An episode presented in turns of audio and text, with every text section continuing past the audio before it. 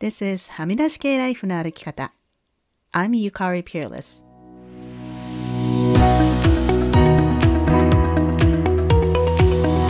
周りが決めた道からはみ出して自分だけの生き方をする人を応援するポッドキャスト。はみ出し系ライフの歩き方。Welcome to episode 223. 皆さんこんにちは。ピアレスゆかりです。9月から新学期。まあ、日本ですと2学期ですけれども、が始まって1週間経ちましたが、最初の1週間いかがでしたか？週末のブッククラブでも最初の1週間が終わってほっとしているっていうコメントも多かったです。私はブッククラブのメンバーさんにはお知らせしましたが、来週末、これまで1年半近く企画してきていたシンポジウムが行われるので、今ちょっともう目が回るほど忙しいんですね。おそらく来週はポッドキャストをお休みすると思います。今週のこのエピソードもかなり短いものになります。先週、新しい環境に身を置く人に向けて、本当の自分を見せる勇気をくださいというマントラを紹介しましたが、使ってみた方いらっしゃいますか？私は学校に通っているわけじゃないですし、職場もたくさんの人とこう会社で働くっていう感じじゃないんですが、やっぱり夏が終わって息子の学校関連でいろんな人と関わったり、また週末にはちょっとダウンタウンに出かけたらそこでも3人くらい人に会って、まあ久しぶりなのでいろいろ話し込んだりして、コロナ禍に比べて、っていうかまあ今もコロナ禍と私は思ってますけど、それでもまあ以前に比べて人に会う機会っていうのが増えて、人からのインプットっていうのがどっと増えた週でした。やっぱり会って話すと、耳だけじゃなくて、まあ目から、あとその人のこう仕草とか、その人の目線とか、ね、電話はもちろん、ズーム越しに会うよりもこう情報量がすごいですよね。なのでこうそういうインプットを受けてこちらもいろいろ考えてしまいますね。こう例えば、この人私の話半分ぐらいしか聞いてないなとか、なんか会話をできるだけ早く済ませようとしてるのかなとか、まあそういうのが頭の中にぐるぐる出てきたりしますね。で、このことと今週の2つのブッククラブで感じたことをまとめると、私たちがいかに頭の中にストーリー、もしくはナラティブを作っているかということです。ストーリーとかナラティブという言葉でピンとこない方はメッセージと思ってもらってもいいです。例えば子供の頃、親がいつもお金ないお金ないって言ってたので自分の家はお金がないんだと信じ込んでしまっていた。それが転じてお金に関するコンプレックスがあるとか、あとは何でしょうね。こう、いつも親にちゃんとしなさいって言われてきたので、私はちゃんとできない人間だと信じ込んできて、それがコンプレックスになるとか。こういうのってもう全員最低1個はあると思うし、防げないと思うんですけど、皆さんどう思いますか？まあこういう話はね、セラピーとかカウンセリングでする話だと思うんですけれども、それに気がついているのと気がついていないのとでもやっぱ大きな差があると思うんですよね。例えば自分はお父さんが子供の頃にいなくなった家庭なので、こう自分は親に愛されない人間なんだと思い込んでいるとか、でもそれが自覚できているだけで、その後の人生をどう生きるかっていうのに大きな違いが出てくると思うんですね。まあ、さっきも言ったように、こういったトラウマ、もしくはまあトラウマまでいかなくてもこうコンプレックス、もしくは思い込み、持っていない人はいないと思うんですけれども、じゃあその後の人生一生トラウマやコンプレックスもしくは思い込みにとらわれて生きないといけないのかというと、その答えは No だと思います。人は誰でもいつからでも人生をいい方に変えることができると私は信じています。ただここで一つこれもブッククラブのメンバーさんが言ってくださったことで、すごくその通りだなと思ったのが、人間とこうシンプルにまとまるストーリーが好きな生き物なんだそうですけれども、だからといって実際の人生はそんな簡単にまとまるものじゃないよっていうことですね。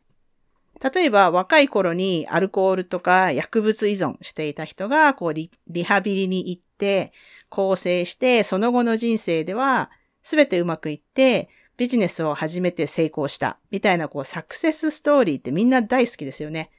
でも実際の人生そんな簡単にまとまることの方が少ないと思います。で、実際の人たちに目を向けてみると、こう、構成の途中で、またお酒を飲む生活に戻ってしまったとか、その後離婚してメンタルヘルスがしんどい状況にいるとか、ビジネスを立ち上げたけど借金抱えちゃったとか、そういう話はザラにあると思うんですけど、こう、うまくまとまらないからなかなかシェアされにくいと思うんですよね。でもまあだからといってそういう人たちの人生がダメだとか思わないし、まあダメな人生とかないと思います。まあ一言で言うと、life is messy ね、ごちゃごちゃしていて、いろんなこうしがらみとか問題が入り組んでいて、映画とか小説みたいにこうきちんと最後まとまらないものこそ本当の人生だと思います。そしてそんないわゆるこうめちゃくちゃのきちんとしていない人生。でも私はこれでいいんだと思えるようになるっていうのがまあセラピーに行く人とかブッククラブのメンバーのこうすごく大まかな共通のゴールなのかなと思いました。今週のエピソードもこう最後きちんとまとまるものじゃないんですけれども、まあそんなもんだと納得してください。というわけで今週の気づきをシェアしてみました。さてそれでは今週のポジティブです。今週のポジティブは、まあとにかく今準備しているこのシンポジウムが楽しみって仕方がないっていうことですね。カナダ中から日系カナダ人、そして日本人のアーティストが100人近く集まるシンポジウムで、皆さんとお話しできることを今からワクワクしています。インスタに写真を載せていくと思うので、もしよかったらフォローしてください。それでは今週もお聴きいただきありがとうございました。はみ出し系ライフの歩き方は、プロデューサー、ホストのピアレスゆかりが、未譲渡のコースト整理主領域であるカナダ・ブリティッシュコロンビア州ビクトリアで制作しています。はみらいのインスタアカウントははみ出し系、ツイッターははみ出しライフです。また Facebook にもリスナーさんのグループはみらいコミュニティがありますので、ぜひご参加ください。番組の感想、ゆかりへの質問、今週のポジティブ、今週のブレイブははみ出し系 at gmail.com までどうぞ。番組へのサポートは PayPal もしくは月ごとのサポートは Patreon で可能です。いつもサポートをしてくださっているパトロンの皆さんありがとうございます。番組のスポンサーは随時受け付けておりますのでぜひお問い合わせください。はみらいでは過去のエピソードの文字起こしをしてくださるボランティアも募集しています。興味のある方はぜひメールでご連絡ください。ゆかりのニュースレターは毎週サブスタックにて配信しています。ぜひ詳細欄からご登録ください。はみらいを気に入ってくださった方は、ぜひお聞きのポッドキャストアプリにて、はみらいのレビューを書いていただけると嬉しいです。レビューを書いていただいた方には、はみらいステッカーをお送りしますので、住所を教えてください。さて、ここまで聞いてくださった方に今週の内緒話をお話します。今週の内緒話は、今日、というか30分ぐらい前に 生まれて初めて、コールドシャワー、冷水シャワーっていうのをやりました。でもこれあの健康法とかじゃ全くなくて、実は我が家のあの日本風に言うと湯沸かし器ですか？ホットウォータータンクとはちょっと違うんだけど、まあ、あれが壊れてしまってお湯が使えない状況なんですね。で、こちらは今日曜日なんですが、修理に来てもらうガス会社が週末電話がつながらないということで、まあ最低でも月曜日までお湯がないと。でも私もいい加減ちょっとシャワーに入らないとやばい という状況になってきたので、思い切って冷水シャワーっていうのを浴びてみました。もうちょっと直前までこうドキドキ、すごくドキドキしてたんですけど、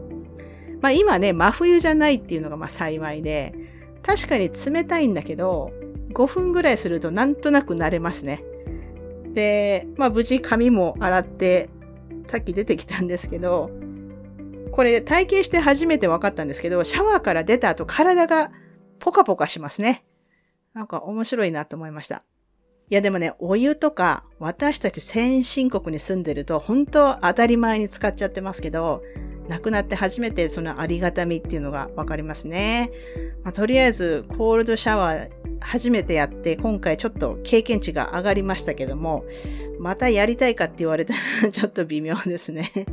まあ、やったことあるよとか、いつもやってるよっていう方は教えてください。というわけで今週も黙らない女、黙らない人でいてくださいね。Be brave, be kind, but don't be silent. Your voice matters. Stay safe, everyone, and thank you for listening. Bye.